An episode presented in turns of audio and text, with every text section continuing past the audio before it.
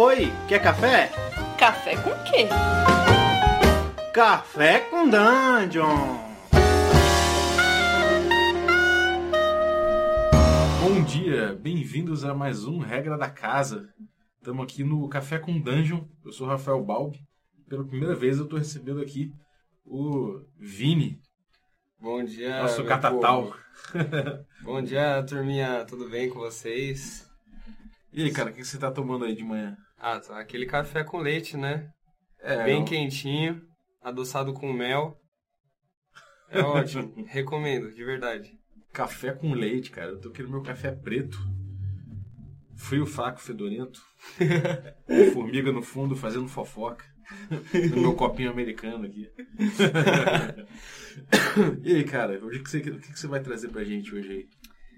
Pô, é assim, né? acho que o pessoal já deve, deve saber que eu não jogo há muito tempo, né? Eu já deixei isso bem claro.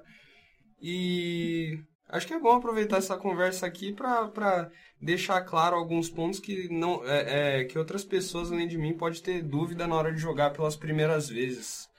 É, a gente tem, um, tem a ficha de D&D, ela é, pelo menos pra mim, né? Fui, eu achei ela bem complexa, tem bastante informação que você coloca.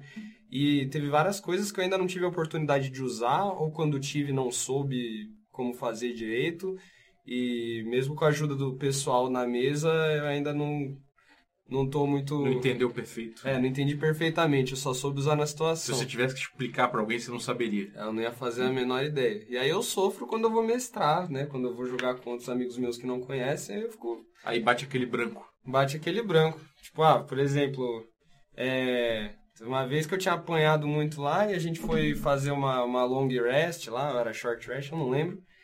E aí eu perguntei sobre recuperar minha vida e falaram de hit dice. Eu fiquei, mas que diabo que é esse negócio de hit dice, não sei o que, como é que eu uso e recupera? E eu. Pô, cara, Hit Dice é...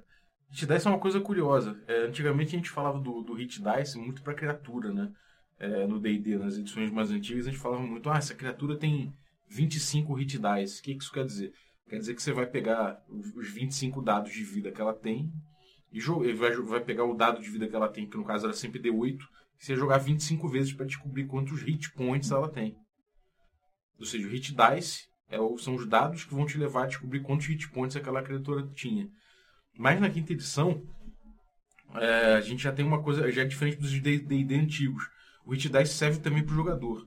O jogador ele tem um hit dice de acordo com a classe dele.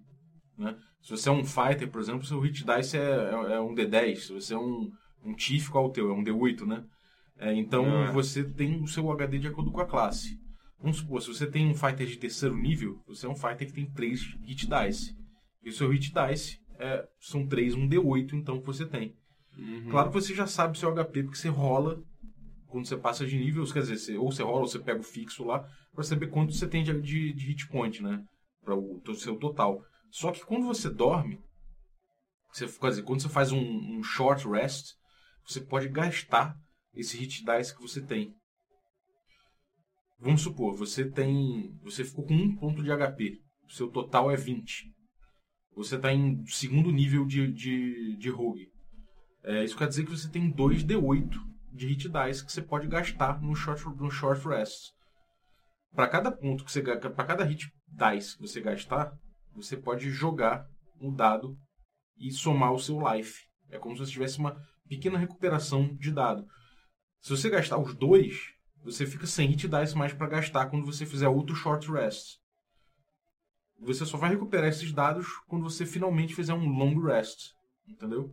Ah, então é muito mais simples do que eu, eu imaginava. Que eu tava achando que se eu gastasse ele, eu não ia ter nunca mais de volta e teria que, sei lá, fazer muita mutreta pra, É, pra diferente dos, voltar. dos D&D antigos, né? O, você, o seu hit dice hoje em dia, você, ele serve não só para quando você passa de nível, ele serve também para todo o short rest Ah, que sim. você tem, entendeu? Então é bom saber que a cada, cada vez que eu faço uma long rest, eu, Você eu recupera, recupero todos os seus todos hit eles dice, sim. pra, pra dar aqueles E descansinhos. os hit points também, né? Porque você fica Ah, sim, full sim. de hit point quando você Aham. faz o long rest. Já o, o short rest, você só vai recuperar o que você gastar de hit point. Então é importante. Então depois que eu, que eu dou ali minha descansadinha, pá, encosto numa árvore, faço uma refeição. E vou pra minha aventura. Depois que eu vou pra minha aventura, eu vou lá. E aí aparece lá uns kobold. Os kobold vem e começa a cascar nós na porrada e nós não sabe de onde. Tá todo mundo surpreso no negócio. Eu não entendi que, sur que surpresa é essa que eu não, eu não percebi de onde os caras estavam vindo, ninguém viu. Que, que, o que, que, é surpresa? O que, que aconteceu e por que, que a gente não, não sabia que eles estavam ali? Tá. O que acontece é o seguinte: é, a surpresa acontece quando, quando você é pego é, é, sem qualquer preparação, sem a guarda levantada, sem, sem qualquer defesa feita para receber um ataque, para receber uma ação de uma criatura que te pegou de surpresa. É, normalmente isso envolve a criatura fazer um, um stealth, né, para chegar perto de você sem você perceber, ou agir sem você perceber, e aí você é pego, pego de surpresa. Antigamente no D&D eles chamavam de surprise round, ou seja, você se alguém te pegou de surpresa, a, a criatura que pegou de surpresa tem um, um, round, ele age, e as criaturas que estão surpresas não agem. Não tem. Não, eles estão fora do round. Já no D&D quinta edição, o round acontece. Todo mundo é, leva o round normal, só que é, a ordem é a mesma do, do round comum, só que as criaturas que estão surpresas, elas estão com estado surpresas, né? um state que tem. E quando elas estão surpresas, elas não podem fazer nada, nenhuma ação nenhuma reação, nenhuma bonus action, nem mover. Elas podem fazer no round, entendeu? Então, é basicamente essa a diferença. Quando os kobolds chegam lá e cascam você na porrada e você não tem nada para fazer naquele round, é porque eles chegaram e, e, eles conseguiram provavelmente passar um teste de, de stealth, né, um, um teste de furtividade, que foi acima da sua, da sua percepção passiva ou se você estivesse procurando ativamente ele, acima hum, da sua hum. percepção. Faz, faz sentido. Então, por isso que às vezes você pergunta, né, qual que é a percepção passiva, e todo mundo já fica... É, eu perguntei uma vez e anotei, né? Perguntei é, uma vez e anotei. Anotei é. isso aí para poder não ficar perguntando toda vez, que senão estraga surpresa também. É, fica aí a dica para quem vai mestrar, né? É. Já deixa isso bem guardadinho. Pô, maneiro esse negócio que né? Se você é um bom jogador, não, não basta só ser, ser combate, você tem que estar tá realmente prestando atenção aí no seu, no, no, nos seus ambientes. Eu acho que né, o importante também de prestar atenção nessas coisas é, é você poder né, surpreender o seu inimigo e dar aquela punhalada pelas costas, daquele sneak attack que todo rogue faz sempre questão, né? Sim, então o rogue, o rogue no sneak attack ele, ele, ele depende muito dessa dinâmica, né? ele depende de pegar a criatura sem sem estar tá percebendo ele e tudo mais, né? Então, uhum. Eu acho que isso é importante pro rogue, sim, cara. E mas todo mundo tem, tem vantagem contra um inimigo que tá tá tá surpreso? Ou se ele tá surpreso, você só rola o seu ataque normal? É, depende da situação, né? Você normalmente, antigamente os D&Ds, até recentemente, ele te dava bônus para cada situação. Se você tivesse uma situação de vantagem, você normalmente podia ganhar um bônus de mais um, um bônus de mais dois, um bônus de mais três. No D&D atual, eles modificaram isso. De forma geral, você só tem a vantagem ou a desvantagem, né? É, a vantagem acontece sempre que você realmente teria um bônus ou que alguma, alguma, alguma situação te favorece. Se, você, se essa emboscada que você preparou e foi bem sucedida, pega, pega as criaturas sem, sem, perce, sem perceberem, elas não estão é, de qualquer forma percebi, é, é, preparadas, você pode botar uma vantagem para quem está emboscando. Mesmo se eu não estiver usando a minha skill do, do Rogue. É, a skill do Rogue, ela, ela serve principalmente para você dar um dano maior, né? Pra dar o crítico. Ele, é, você joga, você joga um, um D6, começa com D6. Né? É, começa, é, começa acho com dois e vai subindo. Com dois D6, né? Ele vai subindo ao longo dos níveis do Rogue. Então, é, o rogue ele consegue dar um dano maior quando ele, quando ele consegue atacar a criatura e a criatura tem, tem desvantagem. Principalmente numa emboscada dessa, né? Uhum. Você, pode, você pode dar um sneak attack se você tá com uma ação preparada, por exemplo, você é, você deixa o outro, o, o, inimigo agir na sua frente, mas mesmo assim você ter a vantagem sobre ele, é uma coisa que me veio agora na cabeça. Sim, cara, de forma geral, é, a ação a, a, gente chama de ready action, né? É quando você prepara a sua ação e espera que algo aconteça para que aquela ação se desencadeie. É... Quando você faz isso, você abre mão da sua ação e você fica à espera daquele, daquela condição acontecer. quando aquela ação acontece, você realiza a ação que você tinha esperado. É, essa ação ela acontece com, com um caráter de, de reação, né? Ela, ela passa a ser uma reaction. E acontece assim na mesma hora que acontece o, a ação que você previu. Então, por exemplo, você pode ficar numa árvore esperando alguém aparecer naquele pedacinho da estrada e assim que alguém pisar naquele pedacinho da estrada você faz o seu ataque de ready action. Então você está deixando para acontecer aquele, aquela ação quando quando alguém pinta naquela área, entendeu? Mas Aquela ali é, o- é a condição. Essa condição que você está esperando. Por exemplo, vai, nesse caso, eu tô em cima de uma árvore, mirando com meu arco, espero alguém passar por ali. É, se a criatura que passou por ali, o, o- a ação dela era tipo chegar ali e fazer alguma coisa, eu ataco antes dela fazer o que ela tava planejando, é só pelo fato dela Exatamente, você vai atacar, vai, vai fazer sua ação antes dela, dela fazer antes alguma dela coisa. completar o que ela tinha pra completar. Exatamente. Agora, é uma coisa de se, de se notar, que se você já tiver feito a sua, sua reação, você não tem mais como, como reagir a essa criatura. Então, Uhum. é uma economia de ações que você tem que prestar atenção. Ah, sim, sim. É, é diferente a sua ação, né? Todo round você tem uma ação, um movimento, uma reação e um bônus action. né? Se você tiver alguma coisa que possa fazer na bônus action, você pode fazer. Se você tiver alguma coisa que, que, que permita você fazer uma reação, por exemplo, um ataque de oportunidade, quando uma criatura sai do seu range de melee, você poderia fazer uma reação, mas você não consegue com uma reação fazer um ready action e um ataque de oportunidade. Isso você não Ah, consegue. sim. Você pode deixar uma coisa guardada e. É, ou fazer, ou fazer o reagir a um, com- Aham. um ataque de oportunidade, por exemplo, entendeu? Faz, faz todo sentido. É, e se no, no, no, no caso, se eu não quiser usar, dar porrada ou alguma coisa assim, eu posso usar isso pra, pra melhorar outra coisa? Por exemplo, eu quero abrir mão de um ataque pra, sei lá, chegar mais longe na, na corrida que eu tô fazendo ou me movimentar de um jeito Ah. diferente. É, a movimentação do a movimentação no jogo é o seguinte, você pode é, você tem, por exemplo, é, um elfo guerreiro, tem 30 pés para andar por round. Essa é a distância que ele percorre num round. Você pode quebrar esse movimento de quantas formas você quiser. Você pode se mover, fazer uma ação, se mover, fazer uma- um bonus action, enfim, desde que você ainda tenha o seu a sua- a- o seu Essa velocidade. é, né? esse, esse espaço que você vai cobrir. Porém, se você quiser trocar a sua ação principal por um dash, que eles chamam, você consegue fazer, dobrar o seu movimento, ou seja, como se você estivesse Uhum. dando uma corrida. Entendeu? Então você consegue ter a sua ação 30 pés, é, seu, seu movimento 30 pés, depois a sua ação você gasta para ter mais 30 pés de movimento. Entendeu? Entendi. E aí, você saiu correndo lá que nem um, um doido e aí você caiu no buraco e apagou. Como é que você faz? Como é que morre ou não morre? Teve, teve situações na nossa campanha em que o, o Glarum caiu, que a... Sempre a- eu digo, né? Sempre eu digo, né? Sempre eu digo.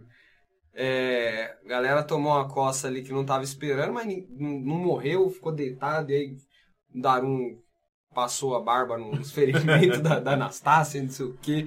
Mas como funciona a mecânica pra você morrer de fato no jogo? Porque eu sei que tem, tem, é mais, tem mais coisa que parece, não é só chegar em zero de vida, né? É, então, cara, o... tem uma coisa curiosa que. Bom, antigamente no DD se morria quando chegava a zero. Acabou, morreu. É isso aí, tchau. Perdeu o personagem. Agora eles estão um pouco mais é, suaves enquanto a isso. Você cair, você ainda tem que. Você tem, tem um, um- um progresso de morte até você morrer de fato. Na, na ficha, se você olhar lá, tem três espacinhos lá é, de death save. Três para positivo, três para negativo. O que, é o Death Save? É um save throw, é um- uma jogada de proteção que você vai fazer. Toda vez que você caiu, todo round você faz essa jogada de proteção. Você joga o D20 e esse, esse total tem que passar o, o DC, né? Dependendo do jogo, né? O, o, por exemplo, o, o, Tomb of Annihilation faz que o DC, o save throw, é mais, é mais alto. Então você pode botar que seja mais difícil morrer. Você Uhum. precisa tirar um número mais alto para não morrer. Cada, cada jogada que você falha, que você não atinge esse, esse alvo, você marca lá que falhou. Se você falhar três vezes, você morreu. Você vai ficando naquele limiar, né? Você pode ficar com duas falhas e dois saves. E esse próximo vai determinar se você vai morrer. Ah, entendi, entendi. Entendeu? O que vier primeiro é o que resolve. O death save é isso. Pênalti da morte, né? É, exatamente. E aí, aí, aí acabou, amigo. Aí, aí acabou. E é, quando você tava falando dessa, desse negócio do saving throw, você falou de, de bônus de proficiência. E é um negócio que, assim, eu sei que na minha ficha tem um, um checkbox assim, marcadinho do, do lado, falando que, que eu tenho proficiência nesse negócio. Mas isso aí tá vindo da onde e tá adicionando onde e eu tô usando de que jeito? Tá, o negócio é o seguinte, isso aí veio uma, é uma modificação do D&D quinta edição mesmo, que ele veio com um negócio chamado Bounded Accuracy. Que é, antigamente dava um ataque bônus que melhorava de acordo com, com o nível, de acordo com a sua classe. Agora é tudo uma coisa só. Tanto, tanto, tanto é, um, é um bônus que funciona de acordo com o seu nível e se reflete em várias, em várias rolagens que você vai fazer na sua vida de herói, por assim dizer. Hum. Ele, ele, esse bônus de, de, profi, de proficiência, é, ele, ele aumenta com seu nível, é igual para todo mundo. E vamos supor, se você é um... É, dependendo da sua classe, você vai ter alguns atributos, alguns saving throws que tem... Normalmente são dois, né? Por exemplo, é, pode ser Constituição e Força. O meu, no caso, é Dex e Inteligência. Exatamente. Então, quando você tiver que fazer um saving throw de destreza e inteligência, você vai somar, vai jogar o D20, somar o seu bônus de, de inteligência, por exemplo, mais o seu bônus de proficiency. Além disso, quando você tiver alguma, alguma, as skills que você pegar, quando você cria o seu, seu, seu personagem, as skills que você pegou efetivamente, você vai jogar um dado, somar o atributo relativo àquela skill e o, o bônus de proficiência. Se daí, você tiver. daí que vem o número absurdo do meu stealth, que é um mais 8 na, na, na rolagem.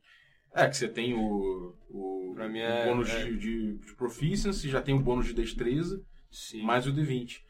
Ah, então faz, faz todo É, sentido. você ainda tem alguma, algumas outras coisas que, que, que podem influenciar o proficiency, mas de forma geral é isso aí. Uhum. O ataque, por exemplo, o seu ataque ele é influenciado pelo proficiency bônus. Ah, tem aquele. É, do lado de cada, de cada arminha na ficha também tem um, um mais. Um maisinho ali Exatamente. saber. Só não vale se você se a tua arma não, se você não for é, é, proficiente com aquela arma. Se você não, Entendi. não for treinado com aquela arma, você não usa o bônus de proficiência. Mas eu posso usar qualquer arma. Pode, mas se você usar uma que você é treinado, aí você tem Aí bônus você de ganha o é, bônus, senão não. Por exemplo, eu não, eu, não, eu não posso usar uma K-47 como catatal. É, você não, não é treinado Aliás, em eu, sou- AK-47. eu posso, mas tal- talvez eu não Mas se você usar. passar um tempo lá com os russos, aí treinando, aí você pode, de repente, voltar a Tatal berrado na K-47. Ia ser insano. Ia ser doido, né? Torre de Jerônimo está lá pra isso, amigo. Verdade, eu acho que, eu acho que eu vou voltar lá, cara. Pô, é, é isso, acho que boa parte da- das dúvidas que eu tinha foram, foram sanadas. Claro que tem, tem muita coisa pra aprender no jogo, muita coisa que eu não sei. Mas isso E tava te martelando, né? Era o que ficava na minha cabeça. Toda vez que eu pegava a ficha, eu ficava pensando, vixe, e na hora que chegar a tal parte, o que, que, que eu vou ter que pensar pra fazer?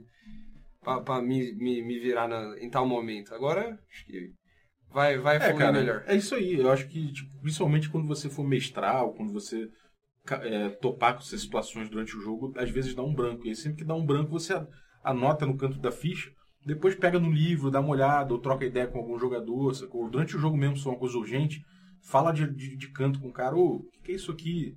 Que eu acho que dá uma fixada, né? Ler o livro da primeira vez, você não entende muita coisa. Sim. Quando alguém te explica também é muita informação jogada, mas quando você joga, vê a situação e aí você busca no livro, aí aquilo ali sedimenta de vez na tua cabeça. Aham, Né? com certeza.